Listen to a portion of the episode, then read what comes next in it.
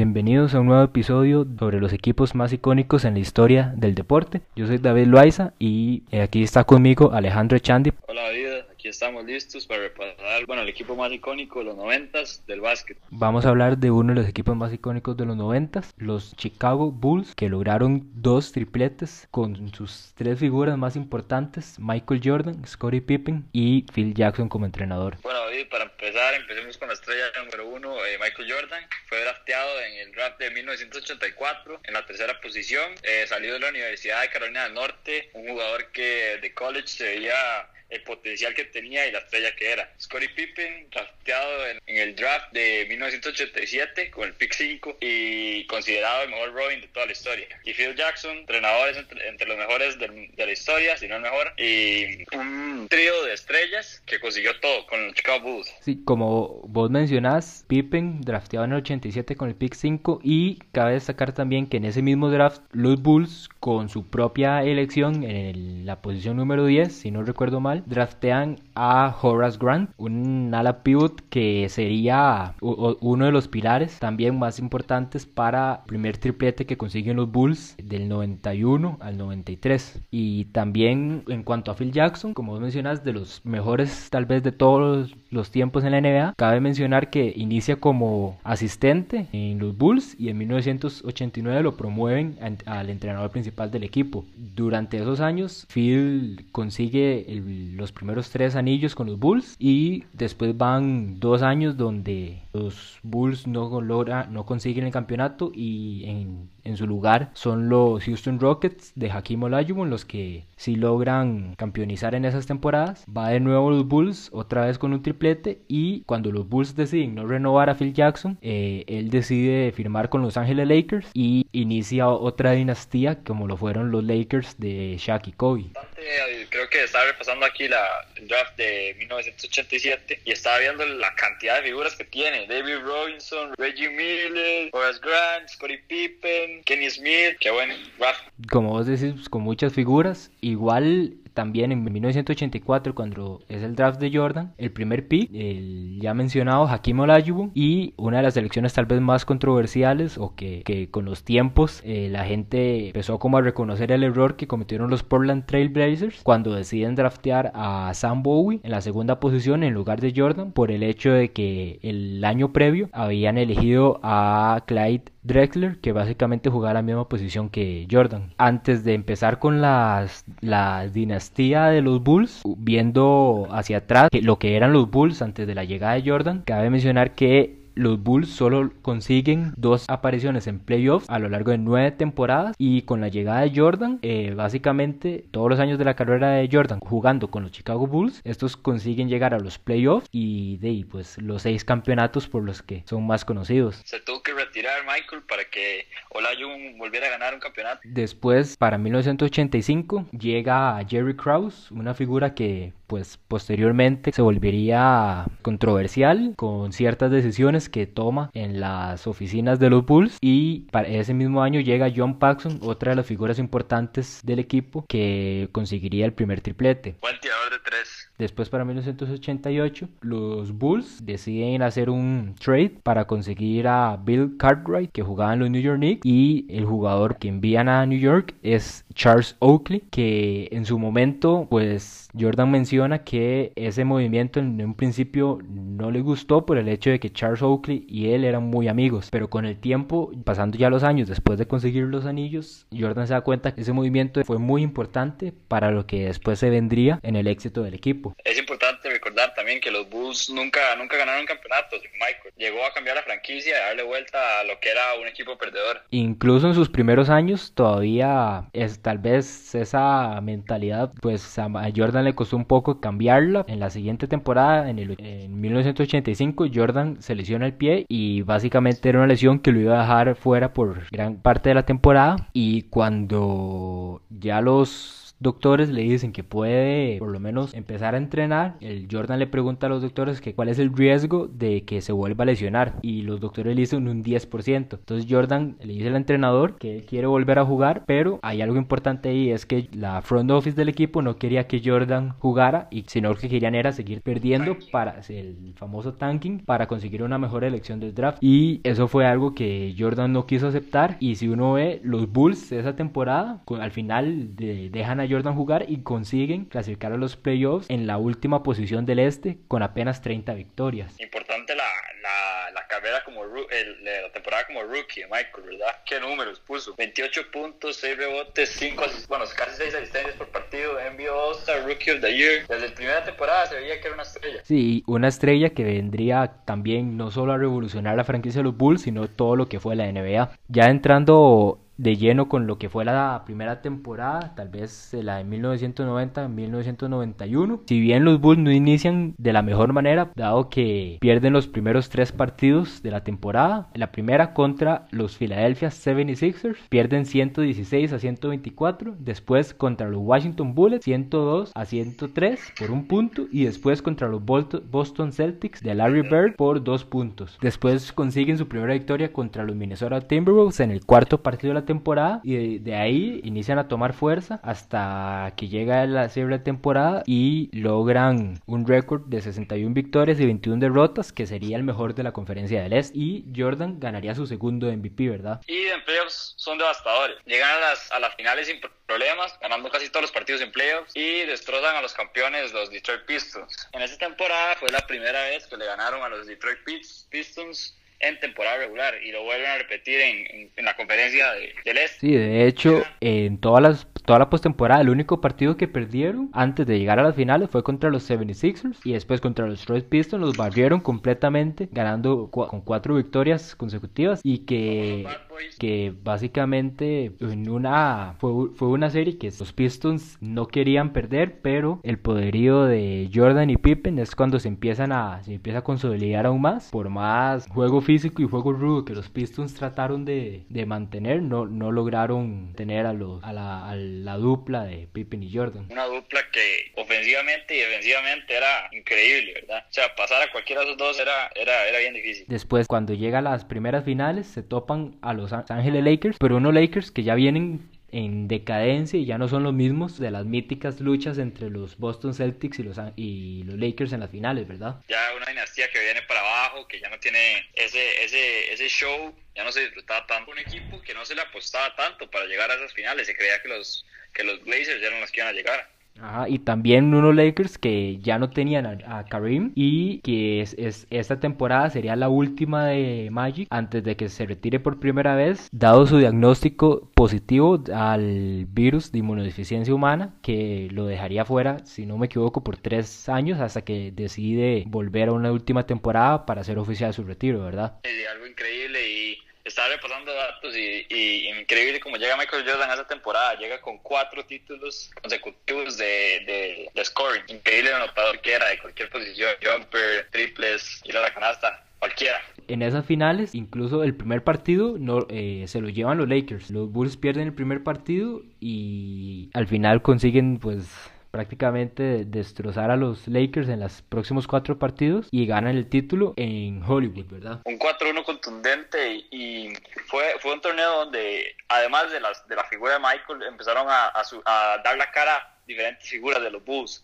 dando a conocer el equipazo que se tenía. Al principio de temporada, eh, Isaiah Thomas llama públicamente a los Bulls y dice que sin Michael Jordan no sería nada. Después de ese partido, Scottie Pippen a dos partidos siguientes eh, europea 35, al, al, otro 33 y, y, la NBA se empieza a dar cuenta del equipazo que se tenía Chicago Bulls y que iba a ser una dinastía. Pippen que, pues como habías dicho antes, el Robin del Batman que era Jordan y después de las otras figuras que mencionábamos, Paxson, Horace Grant y Bill Cartwright. Y esos cinco serían como las, las principales figuras de los Bulls que consiguen el primer, la primer, el primer triplete. Consiguen campeonizar ante los Lakers y llega la siguiente temporada donde estos Bulls más bien son todavía más dominantes y se convierten en el equipo a vencer en la NBA. Exactamente, un Michael Jordan otra vez MVP y empieza otra temporada para los Bulls con que se sabía quién iba a llegar a esa, a esa final otra vez. La pregunta era quién iba a llegar contra ellos del lado del oeste. Y aún así, esta temporada tampoco la tuvieron tan fácil al momento en que llegan a los playoffs en esta temporada logran vencer a Miami Heat 3 a 0 en la primera ronda. Se topan a unos New York Knicks liderados por Patrick Ewing en las semifinales de conferencia, que fue uno de los pocos equipos que consiguió llevar a la dinastía de los Bulls a un juego 7 que una serie que fue muy competitiva con roces muy fuertes y muy física también, ¿verdad? Unos, unos Lakers que los subcampeones del año pasado se quedan fuera en primera ronda contra Portland. Y que Portland sería el equipo que, al que se toparían en los en la final otra vez con Clyde Drexler como mayor figura del equipo. Sí, que nunca, nunca pudo con MJ. En esas finales contra Drexler y los Trailblazers, en, en ese juego 1, que Jordan llega y anota 6 triples en todo el partido. El famoso Shrug Game. Ese mismo, que le hace una, una señal al, al banquillo de los Blazers como si me, si me dejas tirar, te, te voy a anotar todas las que, todas las que dejes, ¿verdad? Era, era, era algo absurdo, llegaba el momento que era absurdo, era, era un jugador imposible de contener, mejores defensas, todo se le ponía al frente, mejores postes, mejores centros, y era muy difícil de tenerlo. Y en ese primer juego en el que Jordan pues consigue esos seis triples y parecía que nadie podía pararlo, pues termina el partido con 39 puntos y además logra 11 asistencias en el partido, ¿verdad? Michael lideró ese equipo, todo el partido, toda la serie. Bueno, David, tenemos noticias de última hora. Rob Gronkowski se une a su amigo Tom Brady en los Tampa Bay Buccaneers. Exactamente, Alejandro. Aquí Ian Rappaport de NFL Network acaba de reportar sobre los detalles del trade. Los Tampa Bay Buccaneers van a recibir a Gronk y una elección de séptima ronda, mientras que los Patriots reciben una elección de cuarta ronda para el draft. Bueno, Alejandro, ¿y qué te parece entonces este movimiento para la ofensiva de Tampa? Bueno, David, un equipo que tiene muchas armas al ataque, algo de lo que Tom Brady se quejaba en los Patriots, no va a tener problema en Tampa Bay con Mike Evans, Chris Godwin, OJ Howard y ahora su tight favorito, Rob Gronkowski. Cabe mencionar que ahora en esta ofensiva, solo con los wide receivers, que estadísticamente Mike Evans y Chris Godwin son top 15 en la liga y se le suma un, un tight end que ha sido los más dominantes en los últimos años antes de que anunciara su retiro. Un Rob que, que hay que ver que cómo está físicamente, pero lo que él puede aportar es un jugador de dos metros que agarra todo lo que le tire de Tom Brady. Y no solo estadísticamente le puede aportar al equipo, sino también en cuanto a veteranía y experiencia, dado su, su experiencia con Bill Belichick en los Patriots y el mismo Brady, que ganaron tres Super Bowls juntos. Va a estar muy interesante ver cómo Bruce Arians logra manejar este camerino, pero lo que llega a traer Gronk es experiencia y dar a conocer cómo es Tom Brady en su, en su carrera de NFL. Y ahora los Buccaneers con este nuevo movimiento en su roster se logran posicionar todavía más como uno de los favoritos para llegar al Super Bowl en esta temporada que viene. Sí, uno, unos Tampa que el, el, mayor reto que van a tener van a, va a ser de vencer a esos Saints en la división y después vencer a los 49ers. Unos duelos que van a estar bastante interesantes cuando llegue la, la temporada, a ver cuál equipo sale victorioso y quiénes llegan al, a ese Super Bowl. Y, un Gronk que, que, no llega a ser la figura en tight end de ese equipo, lo que llega es a participar en zona roja, cerrar touchdowns y ser el, el, el colchón de comodidad de Tom Brady. Continuando ahora con la NBA, pues los Bulls consiguen su segundo título consecutivo, que incluso en esa época conseguir dos consecutivos era algo difícil, ¿verdad? Sí, era, era, era, era una época de básquet que, bueno, hoy en día se tiene demasiado talento, pero fue la época dorada del básquet. Vamos ahora con la siguiente temporada del 93, la última del primer triplete, donde esta vez vuelven a toparse a los New York Knicks, pero en las finales de conferencia ahora. Y en las finales se topan a los Phoenix Suns de Charles Barkley. Charles Barkley, uno de los mejores power forwards de la historia. Y que, digamos, con un juego físico y todo, pero no tenía la estatura, porque Barkley medía, yo creo que era la misma, casi la misma estatura de Jordan, metro 98, y que a pesar de tener una baja estatura, era uno de los mejores rebotadores en la NBA, y su juego físico de, en el poste era algo impresionante. Sí, un jugador que, que lo primero, lo menos que hacía era arruinarse ante alguien. Los famosos los, los, los encontronazos que tuvo después con Shaq, pero era, era un jugador que no le tenía miedo a nada y que usaba su físico en, su, en, su, favor siempre. Esta serie los Bulls pues la ganan en seis juegos, solo le permiten dos victorias a los Phoenix Suns y como, como bien se sabe Jordan pues era, era muy aficionado al golf, era como su segundo deporte favorito, incluso, incluso apostando grandes cantidades de dinero con, con sus amigos cuando salían a jugar. Solo lo vi en Bleacher Report, dicen que en las antes de las finales del 93 entre, esos, entre estos dos superestrellas de la NBA, Charles Barkley y Michael Jordan, eh, pues eran, eran dos jugadores que eran muy amigos, dado que habían, sido,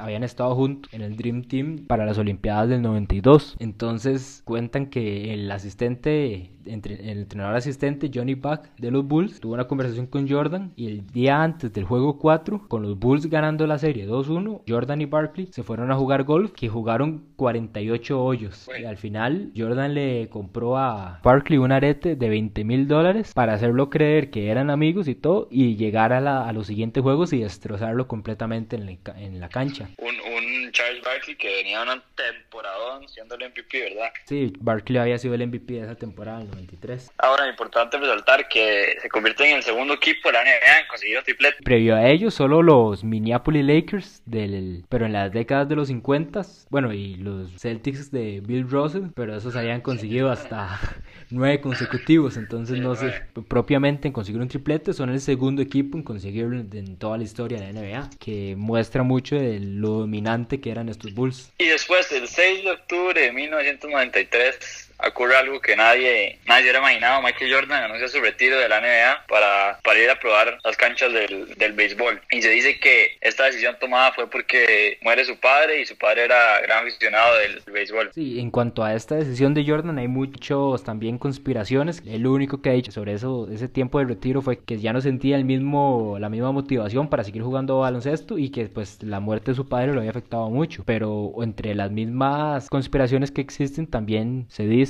que el retiro de Jordan más bien había sido una suspensión que una suspensión por Devin Stern que era el comisionado de la NBA en, esa, en ese tiempo por los problemas de apuestas que tenía Jordan y esa temporada los, los Bulls quedan fuera en semifinales de conferencia y es el momento de Hakim Olajuwon pues el campeón en Houston. Sí, un equipo de los Houston Rockets que en sus primeras finales se topan a los New York Knicks, otra vez Patrick Ewing y que Jordan después decide volver al equipo a finales de la temporada del 94-95 decide volver y los Bulls que cabe destacar que a pesar de que ya no era el mismo equipo que dominó en la NBA igual lograban clasificar a playoffs en ese año que Jordan no estuvo y, y en el año que Jordan vuelve. Sí, dos años que si alguien lo, lo, lo, disfrutó fueron los Rockets, dos veces campeones. Y... Después, en esa misma temporada del 95, el equipo logra añadir dos jugadores que se, serían muy importantes para lo que se vendría en el futuro, que son Steve Kerr y Tony Kukoc. Steve Kerr, un jugadorazo, de,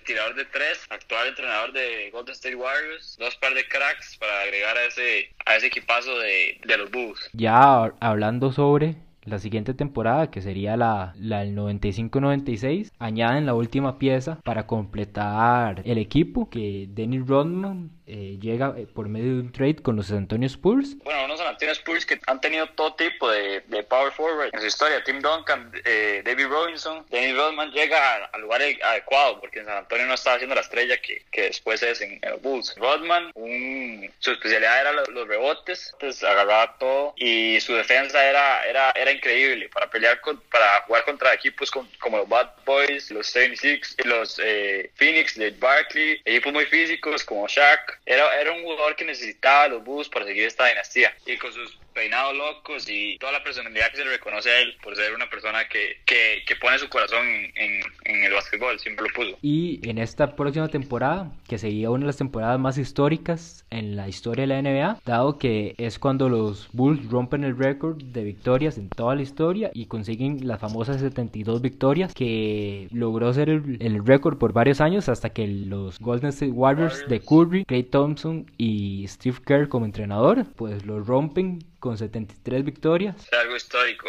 Hubiera sido bueno poner los dos a jugar a ver quién, quién se lleva la victoria. ¿Quién ganaría entre los Bulls de, de, Jordan y los Warriors de Curry? ¿Vos qué decís? ¿Quién los ganaría esos partidos? Sí, yo creo que los Warriors por el por el cambio de juego que se ha dado, porque ahora el, triple es demasiado importante y los Warriors lo que más tenía en ese momento era dos automáticos como son Clay Thompson y Stephen Curry. Pero, ¿Y vos no crees que tal vez la, la defensa de, de, Jordan y Pippen, si pones a Jordan y a Pippen a marcar a Curry y a Thompson, pues lográs enfriarlos un poco y para, para los Bulls irse arriba. Sí, también podría ser. Son dos, dos equipazos. Además, en esta temporada del 96, Jordan consigue ahora su cuarto MVP en su carrera y llegan a las finales de la NBA sin ninguna complicación. Igual pierden solo un partido antes de llegar a la, a la gran final y se topan esta vez a los Seattle Supersonics que tenían a Sean Kemp, Gary Payton en su equipo. Bueno, Gary Payton, que era un eh, point guard buenísimo, que tenía de todo y estaba guiando una franquicia que después ya se iba a cambiar de ciudad, pero es un jugador que, que los Seattle Sonics siempre van a recordar. Y hubo una temporada muy, muy positiva para ellos, pero volvió Jordan. Sí, y es algo que marca mucho la década de los 90, que muchas figuras, el mismo Charles Barkley, el dúo de Karl Malone y John Stockton, que son entre los jugadores que son recordados como parte de los mejores de la historia, pero que nunca lograron conseguir ese tan deseado anillo. Que es, gran, gran parte por Jordan, el, el increíble básquetbol que él trae a la cancha. Y muchas figuras se quedaron sin título por él. Ya después consiguen su cuarto título contra los Sonics en seis partidos. 1996-97 llegan a la final contra el famoso Jazz de Stockton y Malone. Eh, un gran base y uno de los mejores postes, de las mejores duplas de la historia de la NBA. Y dos figuras que son conocidas por su juego del pick and roll que prácticamente lo perfeccionaron. Sí, imparable. Sí, viene el juego 5 y es conocido como el flu game. Y después el juego 6 se da la famosa canasta ganadora de Steve Kerr. Steve Kerr cuenta esta anécdota y la versión que él dice es que Michael llegó antes de la jugada y dijo, eh, dijo al entrenador que no se sentía bien agarrando ese último tiro, que, me, que se le tan así. Es una historia graciosa de parte de él, pero la realidad es que Michael tenía doble marca en esa jugada y encuentra un gran tirador y se la da para agarrar el último tiro. Tiro que prácticamente cierra la serie y le da el, el quinto título a los Chicago Bulls. Ahora recordando un poco ese juego 5 llamado Flu Game, hay muchas teorías con respecto a ese juego, igual que en, la carrera de Jordan, pues al ser una figura tan famosa, se armaron muchas conspiraciones a lo largo de su carrera. Y una de estas fue ese famoso juego 5, donde hay teorías que mencionan que no tenía gripe por el hecho de que para el juego 6 ya él se encontraba bien. Entonces se arman muchas teorías. Bueno, una de las que se habla es de que, como todos sabemos, a Michael le gustaba la fiesta y se fue de fiesta el día anterior y llegó al partido y no se sentía en sus máximas condiciones. Y otra teoría es la del famoso food poison que se, cree que le pudo haber pasado antes de ese partido porque el cambio en su salud del, del juego 5 al 6 es sumamente rápido. Además ahí hay otra que cuenta el mismo Steve Kerr en un podcast con Zach Lowe donde él dice que durante esa serie antes del juego 5 pues había una alguna convención en la ciudad de Utah entonces el equipo no se pudo quedar eh, propiamente en la ciudad entonces tuvieron que escoger tuvieron que ir a otro lugar para hospedarse Jordan no estaba de acuerdo. Jordan quería seguirse quedando como en la, parte de, la ciudad de Utah. Y cuando llegan al, al hotel, Jordan se empieza a sentir mal. Antes del partido, pues el equipo ya se empieza a preocupar. En parte creían que era como por el cambio de, de, altitud. El equipo creía que era por eso que Jordan se sentía mal y, creían que por su culpa ahora Jordan no iba a jugar ese partido. Y es un partido que, que en realidad Jordan igual lo domina. Eh, bueno, un partidazo de Michael Jordan con 38 eh, puntos, triple con poco tiempo en el reloj para dar la ventaja. Un Michael que está siendo la figura que era. Y que además al final del partido pues nos dan una de las fotografías más históricas y recordadas en la NBA como lo fue Scottie Pippen básicamente ayudando a Jordan a salir del juego debido a lo mal que se sentía. Ahora vamos con el 1997-98, último año de y un año que se sabe que va a ser el último año, es el primer año que los Bulls dejan que se grabe toda la temporada de la NBA de ellos. Y ahí se hace el, documental que salió ahora. Y es un año lleno de controversia en el front office de los Bulls. Sí, porque de hecho los Bulls, o por lo menos el GM que era eh, Krauser, él sentía que ya el equipo iba en decadencia y que era, era preferible tradear a varios jugadores para rejuvenecer el equipo y eh, prepararse mejor para el futuro. Una decisión con la que nadie estaba de acuerdo y menos Jordan, porque Jordan quería seguir compitiendo para seguir, para seguir ganando y ver hasta dónde podrían llegar. Un error de, de muchas franquicias que se cree que, que, tener algo futuro es mejor que algo que tener un año presente, pero pensar lo que un año de campeonato es mejor que tener eh, una base de equipo para un futuro es absurdo. Ese mismo año se, se sabe que es el último año de Phil como, como coach. Que por más que los Bulls consiguieran una temporada invicta y ganaran el título y todo, la franquicia no le iba a renovar a Phil Jackson como coach. Entonces, igual otro error que comete la franquicia porque el mismo Jordan dice que si no es con Phil Jackson, él no juega. Entonces, al no seguir Phil como coach, Jordan realiza su segundo retiro de la NBA y es donde se acaba la dinastía.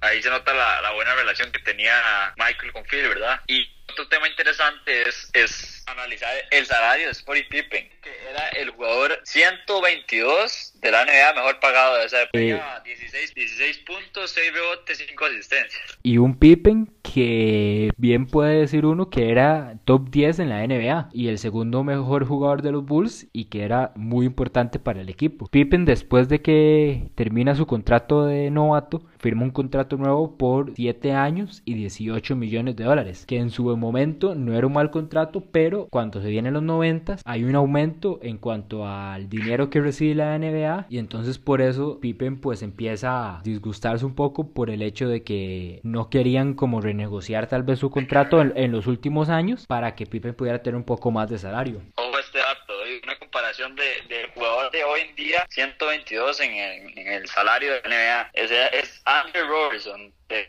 Oklahoma City, que promedia 4 puntos, 4 rebotes y 0 asistencias. Increíble no. cómo ha cambiado las épocas de, de, del dinero en la NBA, pero hasta en ese momento se veía que era una injusticia que Scottie ganara, tan, ganara tampoco. Sí, que el equipo nunca le recompensó en cuanto a materia económica el aporte que él le da al equipo. Y, y, y de ahí, ¿quién firma un contrato a 7 años? Eso ya no, ya no, ya no, ya no se hace. Sí, en el, en el momento no existía el contrato máximo como lo existe ahora, pero eh, de hecho en, en, esa época se daban, se daban bastante esos contratos largos. De hecho, Shaq cuando firma con Los Ángeles firmó, si no me equivoco, por nueve años. Digamos, en esa época ese tipo de contratos largos en realidad era algo bastante común. Y después salen los rumores de que Scottie no quiere seguir en Chicago, entonces más problemas para el equipo en su última temporada. De hecho, Scottie cuando termina la temporada anterior del 97, él tiene una lesión y decide no operarse hasta que la próxima temporada empiece. Él no quería, por así decirlo, estropear su verano y sus vacaciones para recuperarse, sino que prefirió que la temporada empezara y operarse y rehabilitarse a conforme iba avanzando la temporada.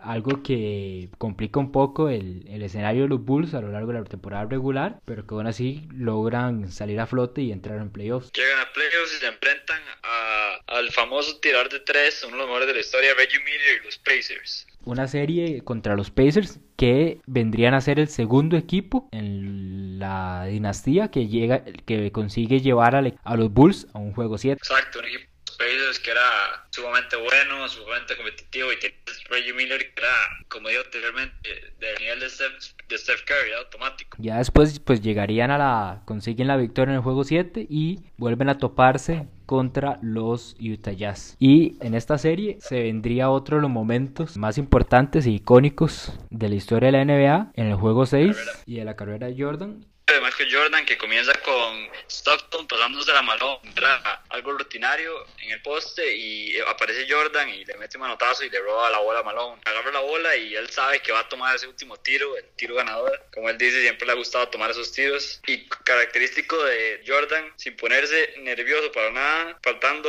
menos de 6 segundos en el reloj, dribla y agarra ese, ese jumper famoso de él y todo red. Y que, que le da un, un empujoncito a, al defensa, Byron Russell, para deshacerse la marca y conseguir el tiro ganador sin ningún problema. Michael Jordan que, marcó, marcó, marcó, la NBA, marcó la historia y esos seis títulos de la NBA lo ponen en, en lo más alto del podio. Y ahora para, para cerrar, no se, no se puede hablar de, de, Jordan sin mencionar el debate sobre quién es el famoso GOAT de la historia de la NBA. Famoso de la historia, para mí no hay ninguna duda que es Michael Jordan. Y no solo por conseguir sus seis anillos, sino por como marca la NBA, incluso antes de los 90 y antes de los Bulls, eh, cuando se jugaban en los 80 los partidos los pasaban en eh, la televisión de Estados Unidos, los pasaban por diferido. Y ahí con la llegada de los Bulls y la fama que van adquiriendo del equipo y Jordan, pues llegan ya los partidos en vivo. Sí, un Michael que si, uno piensa en la figura más grande de la NBA, se le tiene que venir a la mente con su estilo, con todo, con sus zapatos, con su marca, con su forma de jugar, con su calidad. Michael ha sido para mí el más grande. De eso, de eso no hay duda y aunque tal vez muchos argumentan que el mejor de la historia es Kobe o que el mejor de la historia puede ser LeBron, el impacto que tuvo Jordan en el baloncesto y para poner el baloncesto en el mapa internacional, para mí es, es lo que le da la ventaja sobre estos dos grandes jugadores. Sí, exactamente. En orden mío es Jordan, Kobe y LeBron. Y es porque me encanta, paz descanse, Kobe Bryant. Bueno, Alejandro, y antes de irnos, ya hablamos sobre quién es el mejor de la historia y sin duda alguna ese título se queda con Jordan, pero hay otra categoría en la que ahora Jordan y Pippen siempre son mencionados y esa es en cuál es la mejor dupla que ha existido en la historia de la NBA. Bueno, yo considero que Pippen y Michael son la mejor dupla, seis campeonatos juntos, lo consiguieron todo y eran dos jugadores sumamente completos ofensivamente y defensivamente y son la mejor dupla de la historia. Dos jugadores que si yo pudiera escoger son los dos que quisiera mi equipo sin duda alguna, Jordan y Pippen, que están entre en ese debate sobre la, mejor dupla, pero otro dúo que es muy mencionado y que en mi opinión son los que se llevan el, el título para, para los mejores, es la dupla que también consiguió un triplete en Los Ángeles, Shaq y Kobe. Bueno, sí, una dupla que consiguió tres campeonatos juntos y brindaban dos, dos jugadores que se complementaban muy bien, uno, uno como Shaquille O'Neal, que era completamente dominante en la pintura, y un Kobe, que era un all-around player que tiraba muy bien de todos lados y de los mejores anotadores de la historia. Exactamente, como, como lo decís, el Kobe, que tenía el rol de scorer, y Shaq, que era el, el rol dominante en el equipo, que consiguen tres campeonatos juntos y que tal vez si las diferencias entre ellos dos y la polémica que, que se armó mucho alrededor del equipo, antes de que Shaq llegara a Miami hubieran sido una dupla que a lo mejor en anillos hubieran logrado igualar a Jordan y a Pippen y dominar por más tiempo en, Los Ángeles. Bueno, en Jordan y Pippen que no solo ofensivamente eran increíbles. Pippen tuvo 8 All Times Defensive Teams y para mí es el mejor Robin de la historia y, y, Michael que tuvo 9 veces All Time Defensive First Team también. O sea, dos jugadores que no solo eran ofensivos, eran defensivamente eran dos máquinas. Podemos resaltar diferentes duplas toda la historia. Podemos ver al famoso Magic con Karim. Otra dupla que se armó en Los Ángeles durante los años de los 80, que logran conseguir cuatro anillos durante esa década, bajo las instrucciones de Pat Riley, otro de los coaches más galardonados en la historia de la NBA, y que llegaban a ser algo, digamos que poco común por el hecho de que Magic, que era el distribuidor del equipo, pues medía 2 metros 6. Entonces tenés a un Karim dominante en el poste y un distribuidor que prácticamente tiene, tiene la, tenía la altura para jugar en esa posición también. Sí, dos jugadores que fueron sumamente dominantes en su época. Karim ganó seis MVPs a lo largo de su carrera y Magic ganó tres. Dos jugadores que eran de clase mundial y era para gozarlo cuando jugaban juntos. Y también un Magic que su primer título de, lo, lo consigue en su temporada rookie y lidera al equipo en el último juego de las finales, dado que Karim se había lesionado el juego antes. Otra dupla es Stockton y Malone. Ya mencionados, el, el cartero Malone con Stockton y su juego de pick and roll, pues son una de esas duplas que también se recuerdan, como ya mencionamos, por no, no lograr ese ansiado campeonato debido a, a que se topan a Michael Jordan dos veces en las finales y no consiguen derrotarlo. Un Malone que era sumamente grande, dominante en la pintura y, y Stockton que es de los mejores pasadores de la historia. Incluso todavía sigue en la posición número uno en la historia de la NBA en cuanto a asistencias durante su carrera, con 15.806 y que le saca bastante diferencia a, su, a los que van por debajo de él, que incluso son dos jugadores ya retirados, Jason Kidd y Steve Nash. Y por el lado de Malone, tiene la segunda posición en cuanto a puntos anotados, con 36.928 puntos en su carrera, que dice mucho sobre el tipo de, de dupla que fueron en, Utah. Un Stockton que también es el líder histórico de la,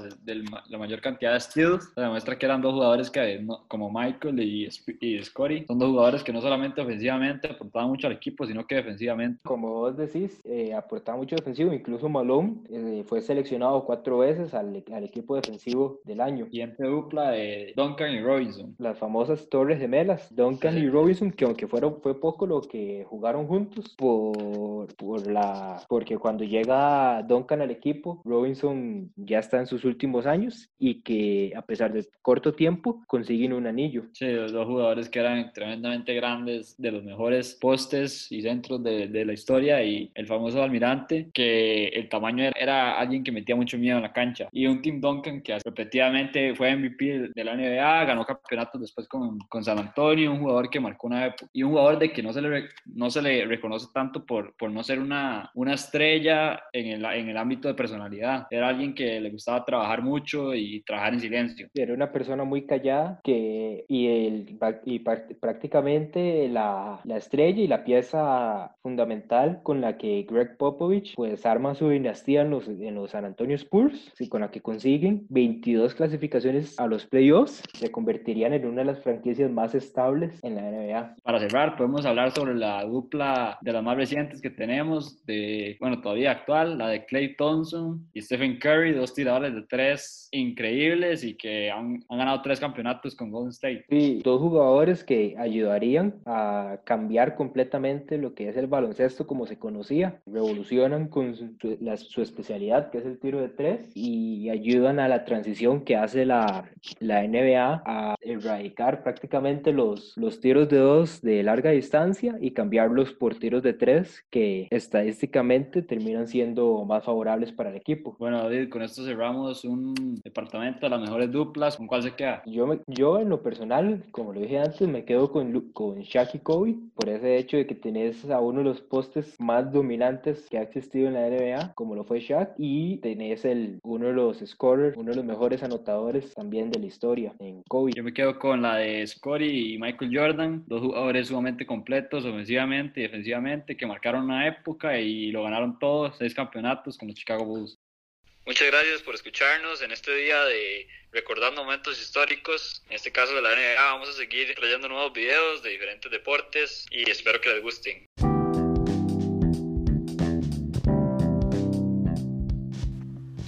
Muchas gracias por acompañarnos en el episodio de hoy y les recordamos que se suscriban al canal de Spotify para que puedan ver todo el contenido que vamos a estar publicando y que nos vayan a seguir en las redes sociales, en Instagram y en Twitter como LBZ Sports.